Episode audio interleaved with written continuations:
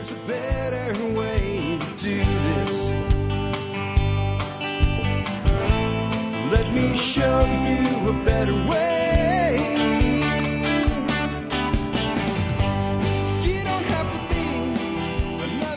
Hi, folks. This is Jack Spirko with another edition of the Survival Podcast. As always, one man's view of the changing world, the changing times, and the things that we can all do to live a better life. If times get tough, or even if they don't. Today is June 4th, 2013, and this is episode 1142 of the Survival Podcast. And due to the fact that we uh, got off kilter, and I really don't like skipping feedback shows or call-in shows. We did a call-in show yesterday, and today we will do a listener feedback show. This is a show where it's still your show, it's still stuff from you, but it comes to email versus a phone call.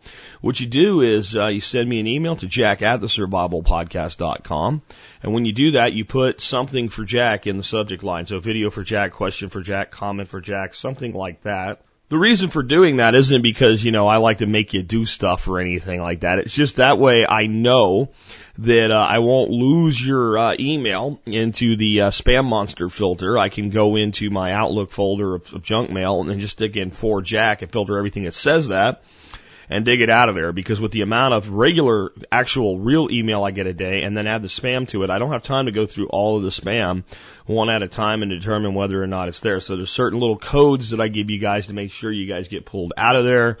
Uh, that would include things like service discount for those with the service discount on Member Support Brigade and some other things.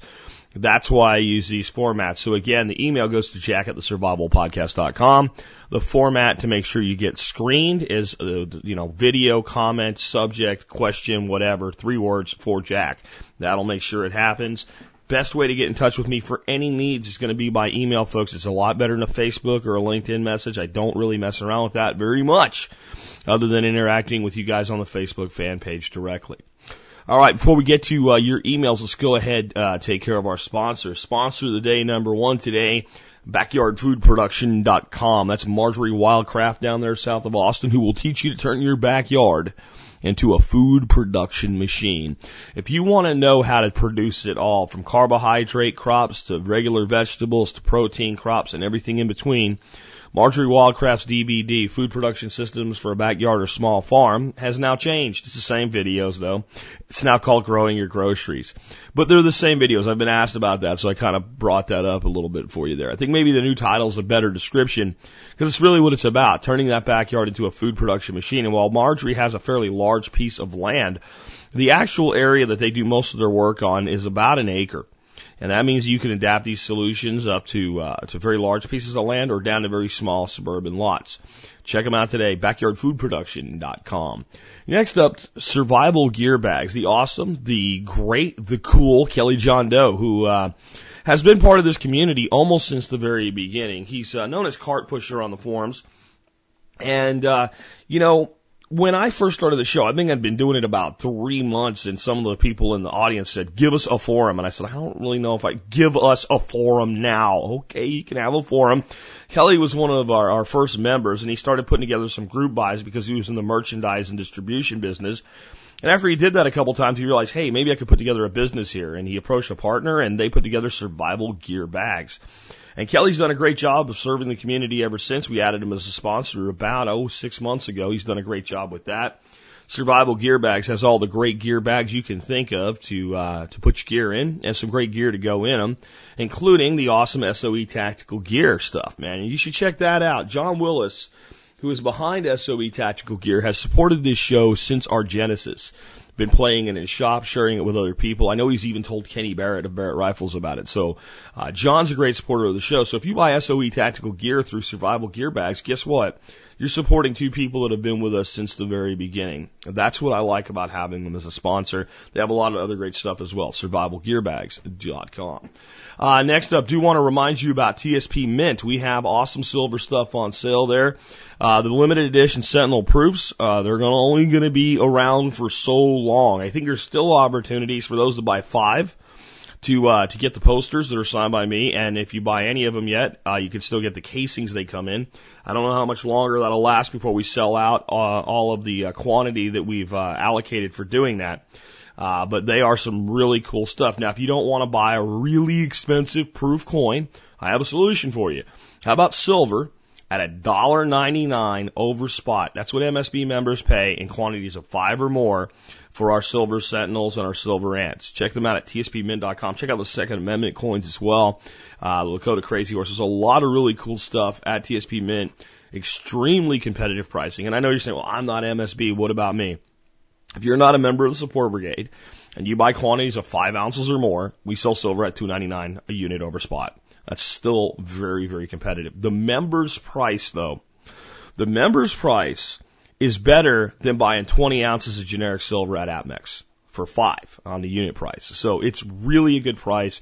Yes, deliveries are a little bit longer, but you know what? These are custom minted medallions and, uh, it's just a great deal. And I'm really proud of them and I'd like you to check it out if you haven't yet. TSPMint.com.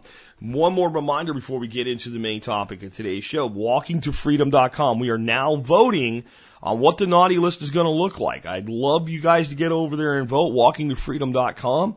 Uh, I think I've said enough about it, so I won't explain what it is, but love to have you there. And uh, I'm thinking maybe the top 10 or bottom 10, however you want to call it, maybe we give them a WTF rating. That might be a cool little thing to spin. This is going to be a big movement. I know it just looks like a forum right now, but we are going to create thousands of human interest stories for the mainstream media about what happens when states are idiotic, Illinois, and stupid New York, and moronic New Jersey, and oppressive California continue to abuse their citizens for too long, and their best and brightest pick up and leave. It's the republic. And it's the concept of a republic that there's free movement between the states, and the states have greater power than the federal government. That is the concept. The federal government has a limited scope of powers. The states can pretty much do whatever they want as long as they don't violate individual rights. But with that power comes the sword on both sides of the sword. The sword is the citizen and the government. The government can use its power, but the citizen can vote with their feet. And that prevents stupidity, especially when acted on. That's what Walking to Freedom is about. I'd love to have you there. Last but not least, do consider joining the Member Support Brigade. You'll get discounts uh, from about 40 different vendors now, including TSP Mint. You'll get discounts uh, from back, uh, Backyard Food Production Survival Gear Bags. Uh, wait, does Marjorie do a discount? I don't think so. I think everybody that uses her banner on my site gets a discount. Survival Gear Bags definitely gives you a discount, free shipping. TSP Gear Shop gives you a discount, free shipping. I mean, there's all kinds of cool stuff in the member support brigade. So consider joining today. Remember, one of the best ways to join, especially with silver prices being so low, is pay by silver, an ounce a year. And again, military, law enforcement, Peace Corps, active duty and prior service, first responders like paramedics, EMTs, and firefighters. I will give you a special discount if you email me before, not after you join. Put service discount in the subject line. You can use the form to pay by mail with silver. And as I mentioned yesterday, first responders at Leo's, etc., that pay by mail with silver, you pay one ounce per year and we just give you more time. Just email me before you join, get the code, write it on the page when you fill it out and send it in, and we'll give you the discount in time. So if it's a 25% discount, we'll give you 25% more time per ounce or time, uh, basically is banked on silver. Anyway, with that wrapped up, let's go ahead and get into the, uh, First email today. This comes from James. James says, is using other insects for pest control an effective means of keeping pests out of a garden? I'm currently on deployment in Afghanistan. Uh, James, thank you for your service. And I'm using this time to learn about things for future projects when I get home. I recently read about using other insects to combat pests in the garden. Is this an effective method for control? Is there one all powerful insect that will take care of grasshoppers, lettuce worms, Japanese beetles, aphids, etc.? Any advice you could give me would be appreciated. Thank you for your show and the impact you make. You are slowly but surely saving the country. Uh, James. Okay, so, um, let me just say that no, there is not one all powerful insect. And if there was, it would probably be a problem because the predators that are best known in the garden uh, for protecting your crops are probably the least effective. They're generalists, like the praying mantis. You know, admittedly, one of the coolest creatures on the planet. Everything about the praying mantis is cool. Um, they were something that when I would find sometimes as a kid, I would end up, you know, kind of keeping one as a pet feeding it long after it would have died in the wild as late as you could into the winter, and eventually you go, yeah, this thing just isn't going to make it anymore. But they were just awesome. And they will wipe out a lot of pests and they will eat everything. So your lacewing is probably one of the best, uh, best predator insects you could have. And it's something that's definitely worth adding to your garden. But your praying mantis will eat your lacewings. So there's this generalist theory is something that eats everything, eats the good stuff too. And if it's busy filling up on good stuff, it may not do enough work for you on the bad stuff.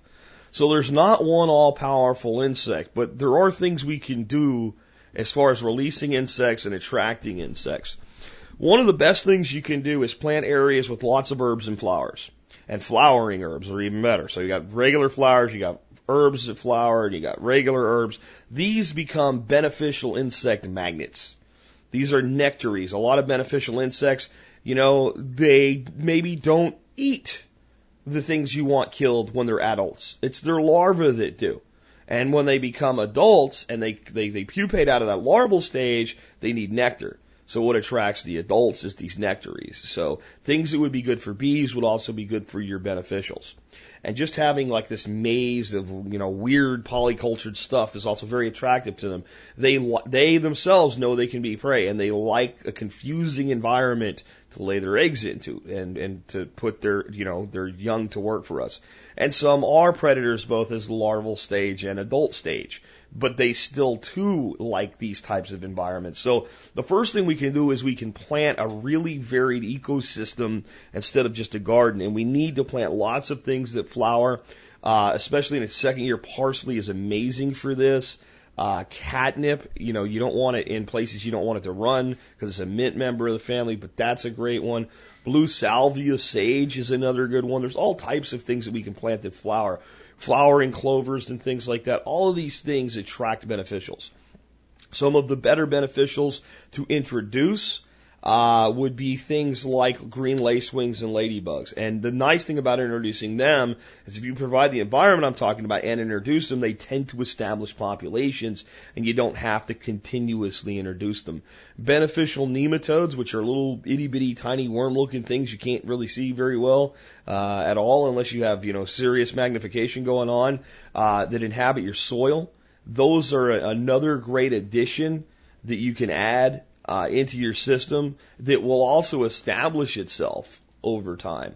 Um, there's a lot of different beneficial insects out there, and there's a lot that you can do with releasing your own beneficial insects.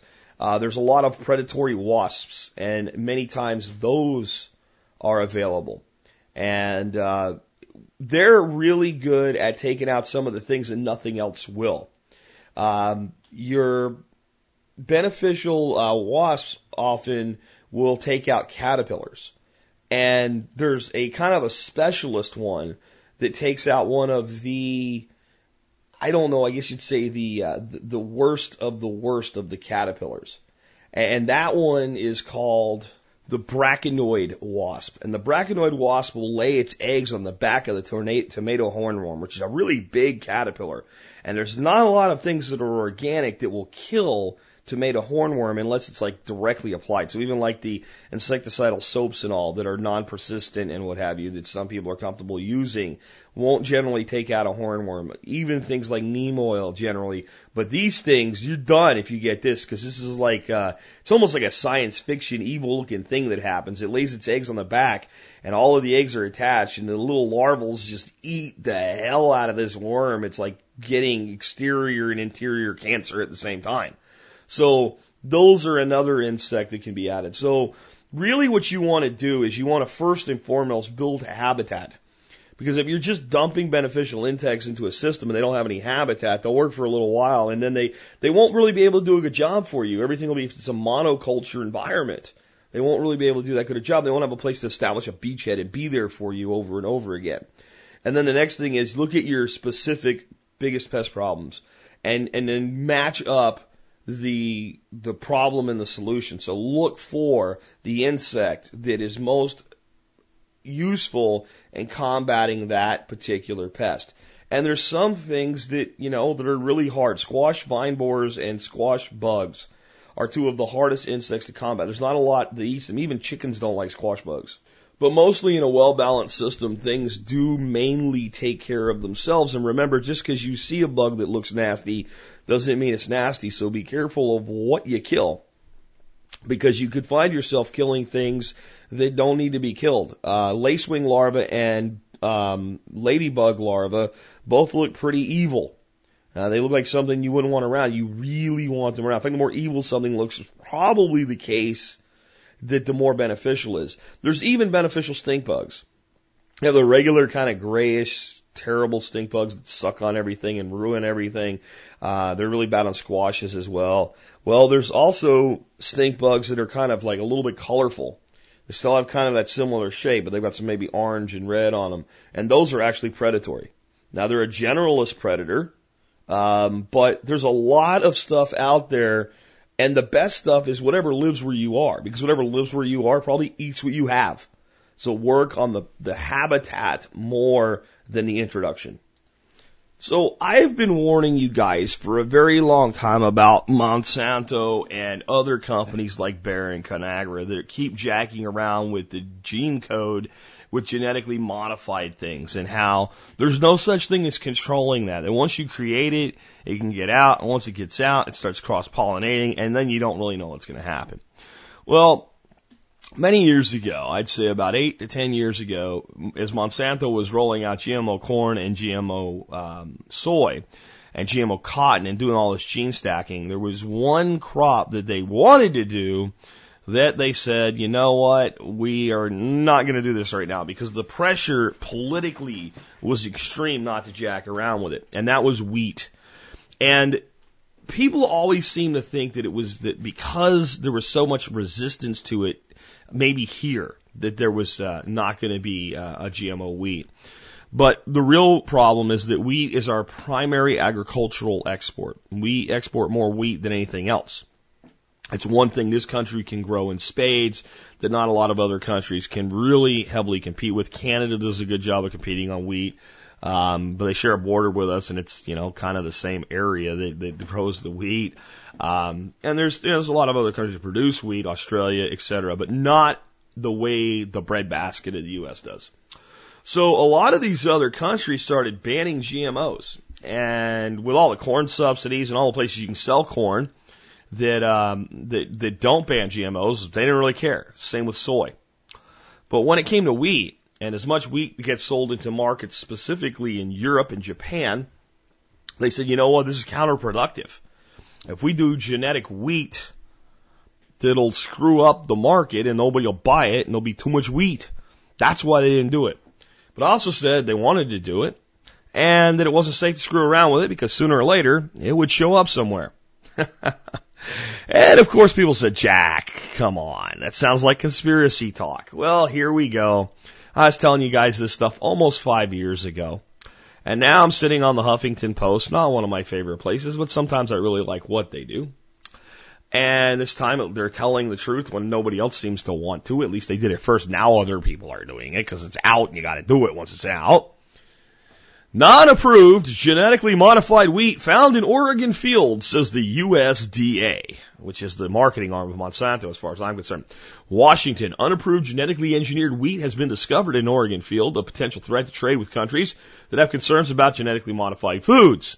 The Agriculture Department said Wednesday that the genetically engineered wheat is safe to eat. It's fine. Don't worry about it. It's okay. It's not bad, right? And there is no evidence that the modified wheat entered the marketplace. How the hell do they know?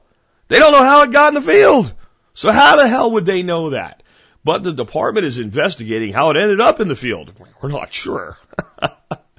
whether there was any criminal wrongdoing and whether its growth is widespread. So they don't even know if it's widespread or not, but they're always saying, don't worry, it's not in the food supply.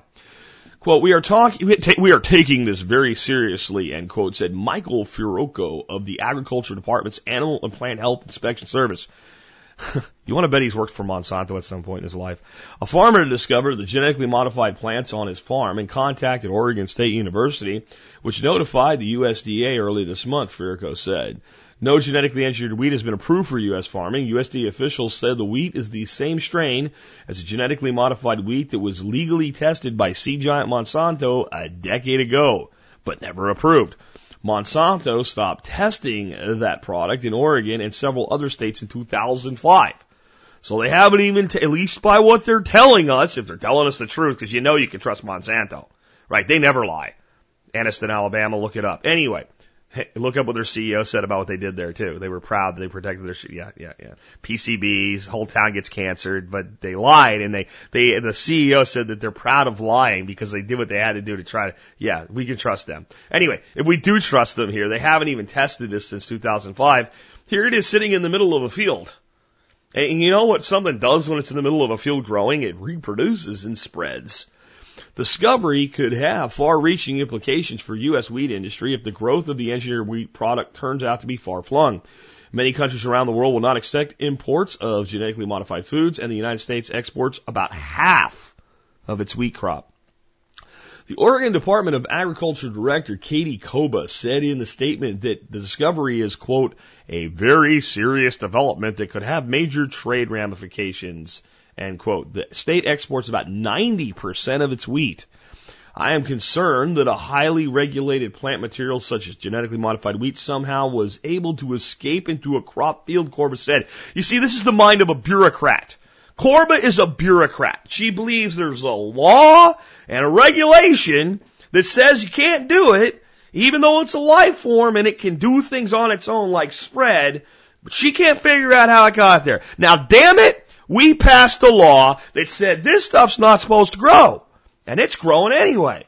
I, I, I'm very concerned how a highly regulated plant material could end up and escape into a crop field. How regulated is marijuana? Just, I mean, come on. Anyway, you can read the rest of the article if you want to. I will put a link in today's show notes. But far reaching trade implications, like what could happen here? Well, doesn't take long for shit like this to cause a problem. This is on the Wall Street Journal. Ripple effects from the recent discovery of genetically altered wheat in Oregon spread around the world Friday as big buyers of U.S. wheat took steps to protect their food supplies. Some South Korean flour mills have suspended purchases of U.S. wheat one day after Japan banned imports of a wheat variety grown in Oregon. An official of Taiwan's flour mill industry said its mills, which rely on U.S. for more than three quarters of their imports, are reviewing incoming shipments.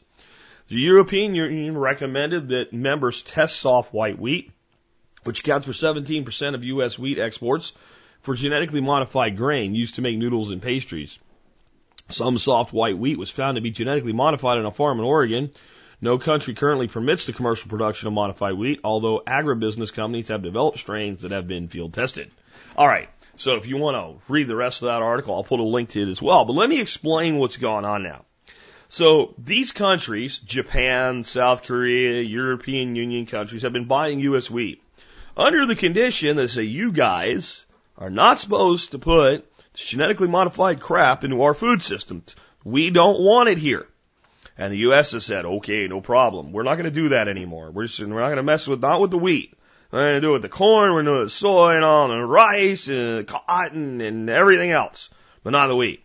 So then, genetically modified wheat shows up. Gee, because they tested it in a field. All right, they didn't test it in a laboratory with like six clean rooms surrounding each other or something like that. They tested it in a field. And now they can't figure out how it got out. So all of our trade partners with wheat are going, ugh, yeah. You know, we said we didn't want this crap, and you're telling us it's not there, and you're saying, don't worry about it, none of it entered the uh, the food supply. Yeah, but you don't know how it got in the freaking field in the first place, so we don't trust that. Now, what do you think's going to happen? Now that the scrutiny's out, if one of these nations or mills or something out there tests some wheat that's definitely not supposed to be GMO and finds GMO genes in it, well, we have a problem, don't we? A major economic problem. And how do we put that genie back into the bottle? See, now, even if you don't think GMO is a bad thing, even if you think it's okay to modify a crop so you can spray it with a herbicide twice a year and then eat that, even if you think it's okay to take a, a gene from a fish and use a virus to transmutationally splice the gene into food you eat, even if you think this stuff's okay, even if you think it's okay scientifically, what about the economic consequences of this? This could have major long-term repercussions. Or, or, if we let ourselves go into the conspiracy world just a little while, what happens if it turns out that it does get, it is widespread and we can't put it back in the bottle? And these countries that are getting 70% of their wheat from the United States can't just find more wheat. Are they going to all just stop or would they eventually just say, you know, maybe we have to accept this? I don't know. All I know is I'm telling you, we shouldn't be screwing around with this stuff. And this is the kind of thing that happens. And people can say that I'm, I'm nuts or a conspiracy theorist, but you know, the USDA that we're supposed to trust with our food supplies, like, yeah, we're real concerned about this and we don't understand it, but it's out in the middle of this field and we don't know how it got there and we're taking it seriously. And I'm confused because there's a regulation that says it's not supposed to be there and it is, but don't worry about it. It's, it's only in that one place. Really. And you trust these people to feed your children? Not me. This is exactly why we need to put a stop to this crap. Let's take another one. Uh, this one comes to me from John. John says, listen to today's listener question show and your discussion of the coming loss of the dollar as a reserve currency status. Lo and behold, I see this article on CNBC this evening. Thought you might find it interesting. Two quoted financial guys think the loss of reserve currency status in five to ten years or less. One of them thinks by 2015. I think 2015 is a good guess. I think 2020 is a good deadline. So I think 2015 to 2020 I think it's a pretty good deadline. Thanks for all you do. Have a great weekend, John, in Illinois. Still. Still in Illinois. Walk the freedom, mate. Anyway, um, this goes, you know, another one of those things that goes into the damn why am I right category, uh, for me. I know that when I come on and say, look, here's supporting evidence, here's supporting evidence of things, you must think sometimes Jack just likes to be right. Man, stuff like this, I don't want to be right. It, but here we go. And again, this is on C, CNBC. This is not, you know, InfoWars or Democracy Now, either extreme in one direction or the other. This is mainstream media. And when mainstream media starts talking about something, it's already happened, right? That all the dominoes are already lined up. They're just starting to fall at that point. There's no stopping it. That's how far behind these idiots are. The US dollar is shrinking as a percentage of the world's currency supply, raising concerns that the greenback is about to see its long run as the world's premier denomination come to an end. When compared to its peers, the dollar has drifted to a 15 year low, according to the International Monetary Fund, indicating that more countries are willing to use other countries to do business. While the American currency still reigns supreme, it constitutes 3.72 trillion or 62% of the 6 trillion that is allocated to foreign exchange holdings by the world's central banks. The Japanese yen, the Swiss franc, and the IM and what the IMF classifies as other currencies such as the Chinese yuan are gaining. Generally speaking, it's not believed by the vast majority that the American dollar will be overthrown. Dick Bove, Vice President of Equity Research of Rafferty Capital Markets, said in a note. but it will be. This is, and this defrocking may occur in as short as a period as five to ten years. Bove uses several metrics to make his point, focusing on the dollar as a percentage of the total world monetary supply the total has plunged from nearly 90% in 1952 to closer to 15% now. He also notes the Chinese yuan, the yen, and the euro each have greater share in that total. To the degree that China succeeds in increasing its market share of the world's currency market, the United States is the loser, Bove said. Quote, for years I have been arguing that the move of the China, of Chinese makes perfect sense from their point of view, but no sense for, for the Americans. For a country with a budget deficit in excess of one trillion a year, it's more like 1.5, guys. Get it right. Um, the consequences of losing, because you know that half trillion, that's real money too. God, uh, the consequences of losing standing as a world reserve currency would be dire. Quote, if the dollar loses status as the world's most reliable currency, the United States would lose the right to print money to pay its debt and be forced to pay this debt, Bove said. The rating agencies are already arguing that the government's debt may be too highly rated. Plus, the United States Congress and both houses, as well as the president, are demonstrating a total lack of fiscal credibility. When has our government demonstrated fiscal credibility in the lifetime of anybody that's living in America today? Jeez, no doubt. Bove is not the only one sounding the reserve currency alarm, though the issue has fallen off front pages as hopes for a sustained U.S. recovery have taken hold and the stock market has surged to near record highs. But the looming battle over the budget sequestration in Washington could revive a long-standing fears of fiscal stability. Quote, if dollars no longer offer the safety that investors have come to expect, they will not function as a stable collateral required by bank funding markets. Barry Eichengreen, a professor at the University of California, Berkeley, warned in Financial Times commentary last year. Quote, they will not be regarded as an attractive form in which to hold internal international reserves. They will not be seen as a convenient vehicle for merchandise transactions, end quote. Let me tell you what the, the, you know, the Berkeley lingo actually means. If we get into a position that the dollar is no longer the currency of the world, that not everybody takes a dollar, that it becomes not really advantageous to hold dollars, especially when interest rates are through the floor. And if you raise interest rates, you, you stifle the recovery, so you're in a trap. You're in a sand trap. And it's a sand trap that you're in whether you admit it or not. And right now, all we're doing is just kind of not moving in the trap so that we're okay. But sooner or later, we got to go up or down. And as soon as that starts, the trap is sprung. To be sure, the markets at this point are not acting like the dollar is in severe trouble. The greenback has maintained its position as a general safe haven in times of trouble. Quote, longer term, of course, countries are going to diversify away from the dollar if they can.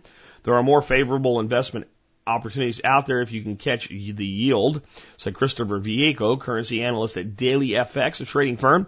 Quote, despite the increase in risk to the U.S. dollar and treasury, investors still feel safest at home, end quote. You can read the rest if you want to I'll put a link in today's show notes, but let me explain it to you in the no bullshit Jack Spirko way.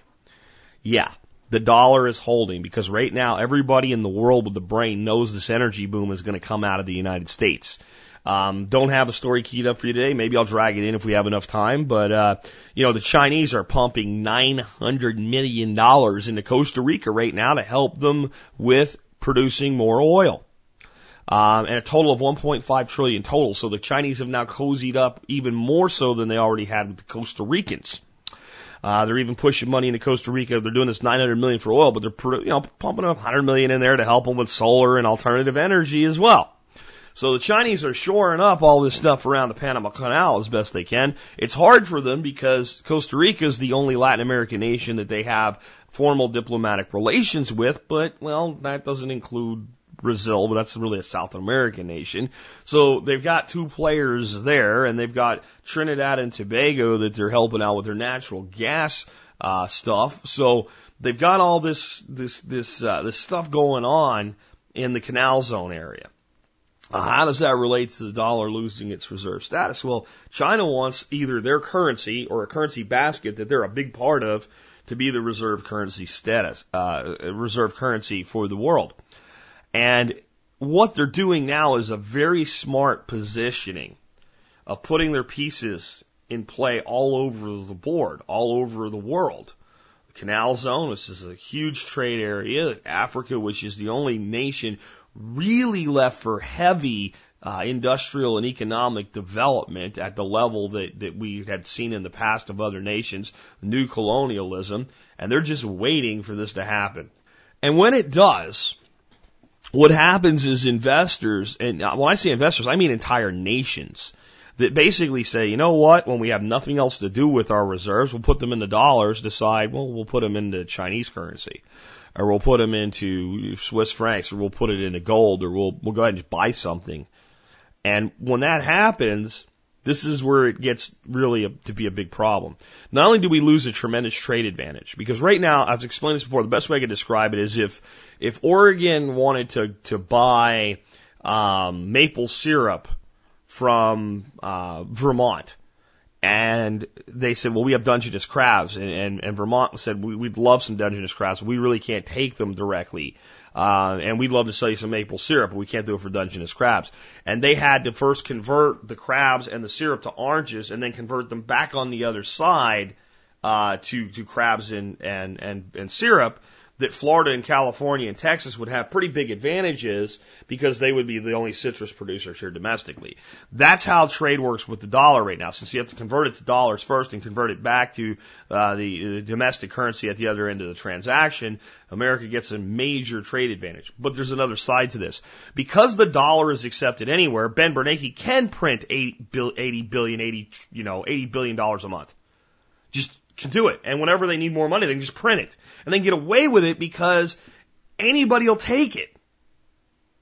But when people won't take it anymore, or just take it a lot less, the ability to just print goes away. And then we have this, you know, $1.5 trillion a year deficit, not debt, deficit, that we would have to start at least, if nothing else, paying the interest and balancing the budget with actual money that's already in circulation, and the economy of this country is done. It's over at that point. It is the knockout blow. And everything goes on sale. And everybody scrambles for hard currency. Everybody scrambles for gold and silver and commodities. And the economy goes into a sideways skid that could, you know, first it drops and then it goes sideways and that could last a decade or two. That's the shift that's going to hit us in the face. The thing is that these guys that think this is going to happen like tomorrow are, are, are wrong. But the guys in this, this article that are saying 2015 to 2020, yeah, that's about right. That gives time for this energy boom to cycle. All this money pours into the United States. All of the big players take the money and put it outside of the United States. And when the collapse happens, they're not here for the bill. The, you know, the, the people that are still left that are part of the problem have T-Rex arms and can't reach the check, right? And all the guys that really did it have gone out the bathroom window and left us behind. How can I say something like that? How can I know that's what these pricks are doing to us? How about this? So David sent me this. And a lot of people are up in arms right now because the Chinese bought Smithfield Foods, one of the largest food producers, big, biggest pork producer in the United States. The Chinese bought out Smithfield. That sounds bad, doesn't it? That a Chinese corporation bought one of the largest companies in the United States.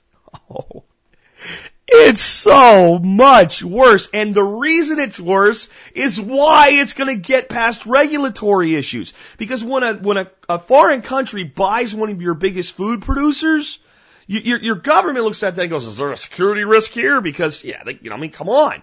Let's say you got into a conflict with China. So, you know what? We own Smithfield. We'll just shut everything down. Right? So it's a security risk. But why do you hear this? In the, the reason they're going to let it go through is so much worse than just China buying it if you look at the big picture. But before I explain this, I, I, I just want to put a thought in your mind. Let's say you got tired of paying so much taxes to the U.S. government and all the regulations and crap that go along with running a business in the United States. So you set up a corporation, I don't know, in the Cayman Islands, and it, as a Cayman corporation, but you were actually still doing business domestically and funneling the money into your Cayman corporation. And you were doing that to avoid a lot of problems. And so that if shit went wrong, you could just hop over to the Caymans and just, you know, kind of thumb your nose at Uncle Scam. And you had set it up so you had citizenship there and things like that. And you could just, and you got caught. And you got caught. You know, they found the paper trail, they tracked everything down, they proved what you were doing. What do you think they would do to you? Do you think they'd go, that's okay, that's fine? I want you to think about that as you start to understand the larger ramifications of what the global elites and specifically the wealthiest corporations in America are doing right now. Chinese bid for U.S. pork had links to dun dun dun dun Wall Street. Yep. And where is this? Is this in some crazy, you know, nut job conspiracy theorist placed? Nope the New York Times.com. I love it when they are forced to tell the truth and they don't even know what they're, you know why they're telling the truth here? They don't get this. The Times reporter that wrote this doesn't get what it really means. I'm going to read parts of it to you and I'm going to tell you what it really means. When a Chinese company bid 4.7 billion last week to take over Smithfield Foods, America's biggest pork producer, the deal was announced by the company's Chinese executives. But behind the bid was a group of savvy investors and the global deal makers who hold a substantial stake in the Chinese company. Listen to this. Listen to this. Goldman Sachs, CDH Investments, Singapore's sovereign wealth fund, and New Horizon Capital, a private equity firm co-founded by the son of the former Chinese uh, Prime Minister Wen Jiabao. The group controls nearly half of the shares of Shuanghui International, much of which was acquired about seven years ago by helping privatize a company that had been run by the state-owned meat processor. So, this company is not owned by the Chinese government. It's gonna now be owned by people like Goldman Sachs and CDH Investments. Okay?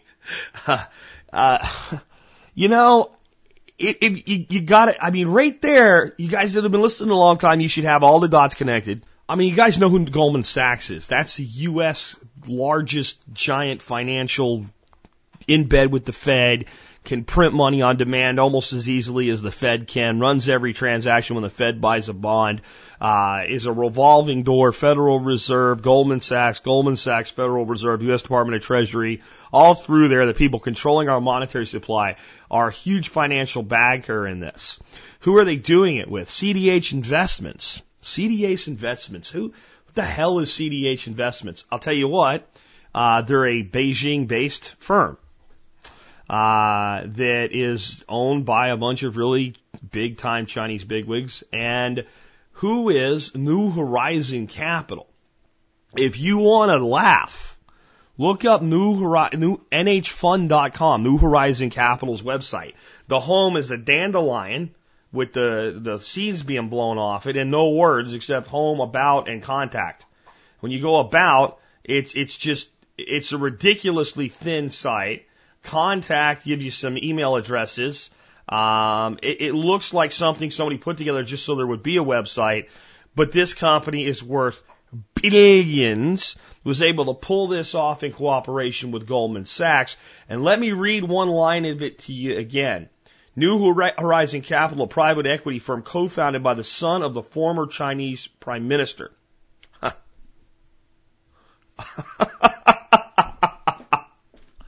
Do I have to explain this? Do I really? I'm to let you read the rest of the article if you want to, because I'm to explain what's going on here. The, the financial elites are buying U.S. businesses through foreign governments and basically setting up the foreign government held firms as their shell corporations. So when this shit goes down, they can still own what's left of America and leave. And do you think, do you think if you help the former son of a Chinese prime minister purchase the largest pork producer in the United States, you think maybe you can get into China? You think they'll let you in? You think maybe they'll give you a Chinese passport, let you go anywhere else in the world you want to go? And what else comes into this? What else comes into this? Singapore's sovereign wealth fund. Singapore's going crazy to attract foreign investors. Singapore has programs for people that are that wealthy to just, well, get a Singaporean passport. You can move a business to Singapore like that right now. I can tell you that because my ex-partner and I, we thought about moving our, our headhunting business there because of all this regulation crap. Okay? So, What you've got right now is they're buying their ticket out of the country with your money. And they're setting up the ability to still control things here from China, from Singapore, from Maui, wherever the hell they go. They know the end game is coming, but they know that this nation will still have tremendous underlying value. No matter what happens to the dollar, it's still sea to shining sea, folks. There's still tremendous resources, assets, people. Now, there's a lot of people here that are kind of a weight on society right now, but when this thing goes down, that problem will have, you know, its heyday and then it'll, it'll take care of itself on some levels. I know that sounds harsh, but it will. People will either work or starve. And it's going to be hard to find work for some people. And they won't be here. They won't be here. They're setting it up so they can control it from over there. When Goldman Sachs uses a Chinese corporation, and please today, please, if you look at nothing else I've given you, go to nhfund.com. If you're listening on your Android phone or your, your iPhone, pause right now and go to nhfund.com. I don't want to look on a phone. Oh my God. It's ridiculous. This is the website of a billion dollar capital investment firm that, that, that's run by the former son of a Chinese prime minister? This is a shell corp. This is a funnel for money into China. And the money's coming in in a purchase of an asset with a cooperation with Goldman Sachs that runs the entire scam that is the Federal Reserve buying bonds, runs the transactions and takes money out of the kitty. How can I be sure this is what they're going to do? Because they're freaking doing it. Now, again, the problem we have in this country is people are so micro focused. So everybody hears that, you know, some soldier might not be allowed to, to, to, to proselytize while in uniform in a foreign country. It says, the army is taking away the right to pray and practice your faith. And gets mad about that, it's distracted, and then they see something like this and go, oh well. see, this is the game, folks. This is the magician's game. The left hand is doing something fancy around this really hot looking chick while the right hand is adjusting it. So bam, a, a dove appears. You're like, wow, look at the dove. Where'd that come from? Only this time, you know what the hand is going to produce? You know what's going to happen at the end of this trick? The magician's going to produce a great big turd and he's going to leave. That's what's coming. When you look at this, there's no other conclusion to draw. And again, if you were doing this, they would put you in prison for it. They'll put you in prison for it. And they're doing it with your money. And they're going to leave you with a turd in the end. This is why this five to ten year timeline makes sense. They need a lot of time to do more deals like this. A lot of time. And they're going to do it in the things that no matter what happens, they'll still be valuing. If you can produce food in a down economy, you're still viable. They're going to get out. They're going to get out of all the things that are not valuable in a down economy. They're going to go all commodities and they're going to control all the commodities from a foreign country. They're going to buy their ticket out of Dodge and they're going to go smoke cigars with their new buddies over in China and all over the world because once they have a foreign passport, they're not subject to the rules that they've set up for you. And when they leave you behind, they're going to go. Now, will it work long term? I actually don't think so. I think once this country goes through the hell that this is going to create, that there's a lot of hope for America to rebound on the other side of it. But boy, it's going to suck in the meantime, and this is part of why we prepare. This is the big catastrophe. And unlike some other big catastrophes that could happen, we're not, this is going to happen. The math says so, and the actions of these scum say so. Goldman Sachs just bought the largest pork producer in the United States of America through a Chinese shell corporation set up by the former son, the son of a former prime minister of the nation. if you don't see it coming, you deserve to get hit in the face. I'm sorry, after it's been spelled out like this. In some better news today, the idea of vertical, this is uh, a new article I found myself. Vertical pink house is the future of urban farming food production will be important. Um, and this is another example how we might be able to do that in a much more different uh, society than we have today. And uh, this is on uh, the Texas Public Radio uh, website. Vertical pink house is the future of urban farming. The idea of vertical farming is all the rage right now. Architects and engineers have come up with spectacular concepts for lofty buildings that could function as urban centers for the future. In Sweden, for example, they're planning a 177 foot skyscraper to farm leafy greens at the edge of each floor. But so far, most vertical gardens are up that are up and running actually look more like large greenhouses than city towers. And many horticulturists don't think the sky high farms in the city are practical. The idea of taking a skyscraper and turning it into a vertical farming complex is absolutely ridiculous from an energy perspective, says Cary Mitchell of Purdue University, who's been working on ways to grow plants in space for more than 20 years. The future of vertical farming, Mitchell thinks, lies not in city skyscrapers, but rather in large warehouses located in the suburbs where real estate and electricity are cheaper. And oh yeah, instead of being traditional greenhouses lit by fluorescent lamps, he says these plant factories probably should, will probably be pink houses glowing magenta from the mix of blue and red LEDs. Light is a major problem with vertical farming. When you stack plants on top of each other, the ones at the top shade out the ones at the bottom.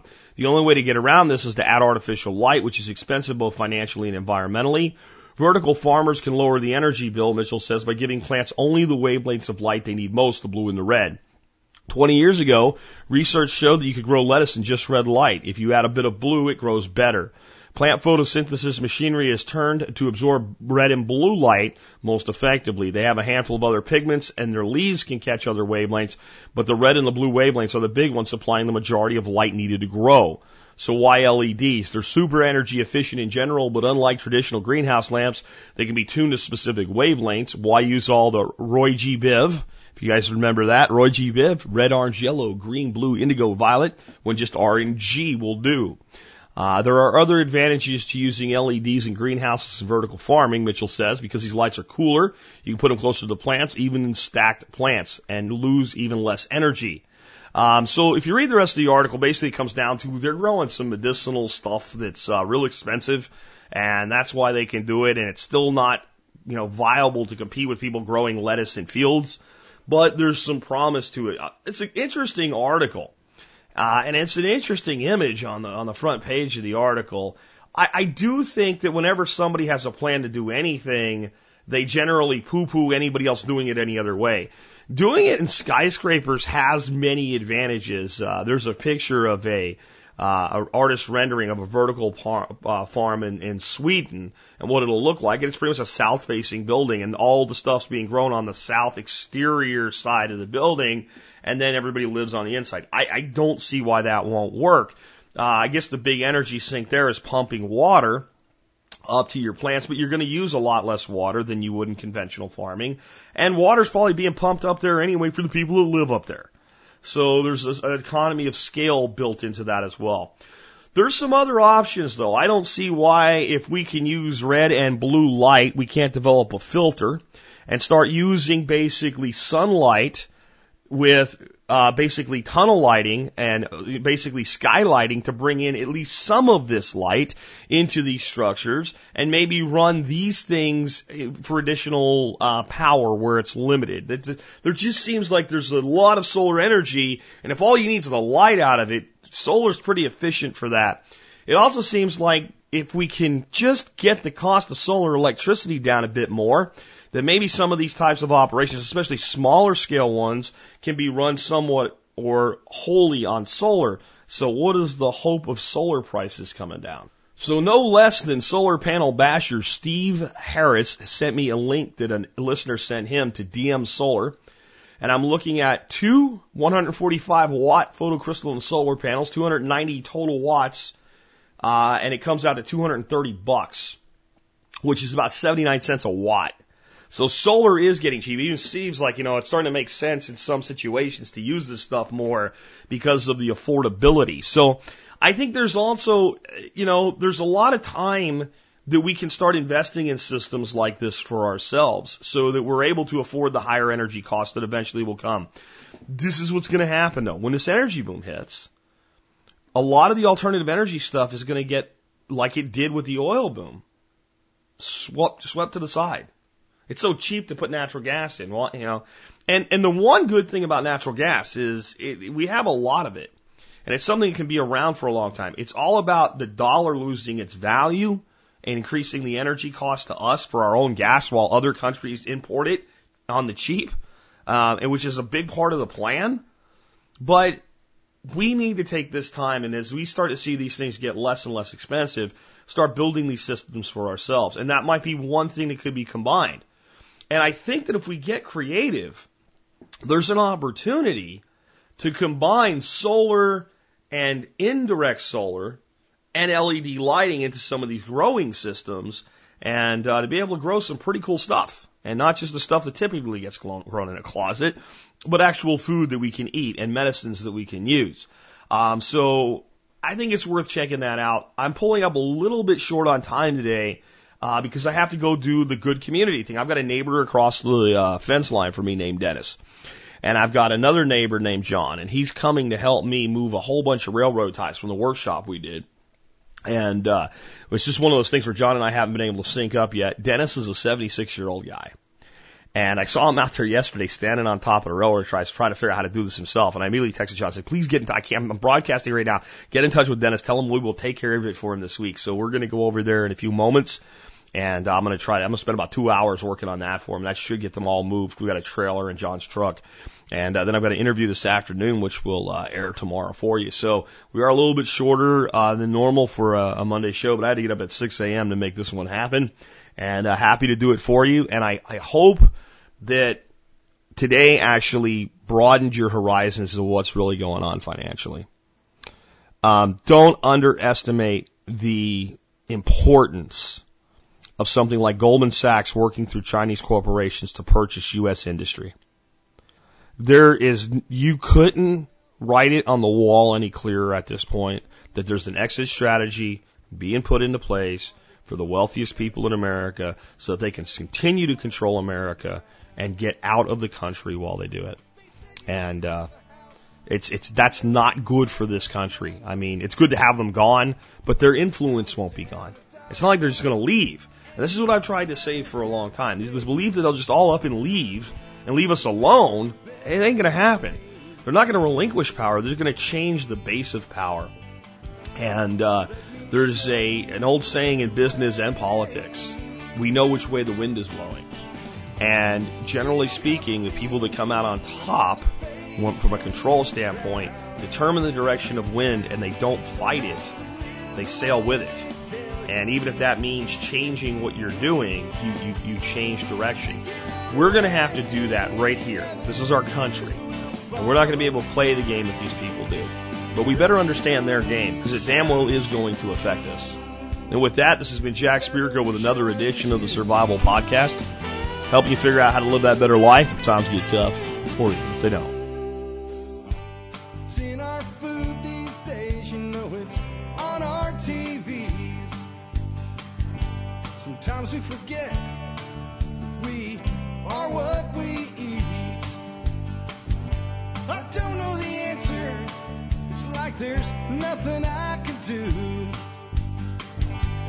Price we pay, I guess, we follow all the rules. There's a better way to do this. Let me show you a better